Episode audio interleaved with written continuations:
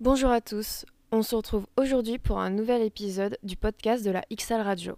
Podcast réalisé par les membres de la XL Radio. Est-ce que se retirer avant l'éjaculation, ce serait pas un moyen? Non. C'est une excellente question. Mais la réponse est non. Et alors là, il n'y a même pas d'hésitation. C'est non. Moi, ce que je dis, c'est que ma génération, on est tous nés grâce à la méthode du retrait.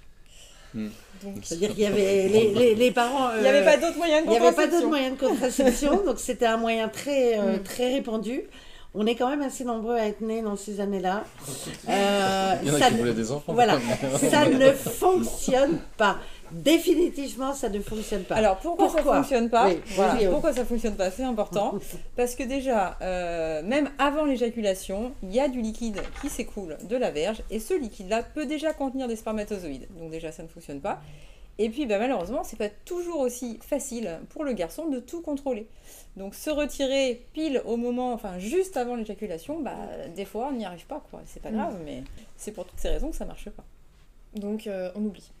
On oublie. oublie. Enfin, Mauvaise voilà, si on n'a pas envie d'avoir des enfants, on oublie. Oui. On prend Voilà. c'est trop 20e siècle. Merci d'avoir écouté notre épisode. Si cet épisode vous a plu, n'hésitez pas à parcourir les suivants. À bientôt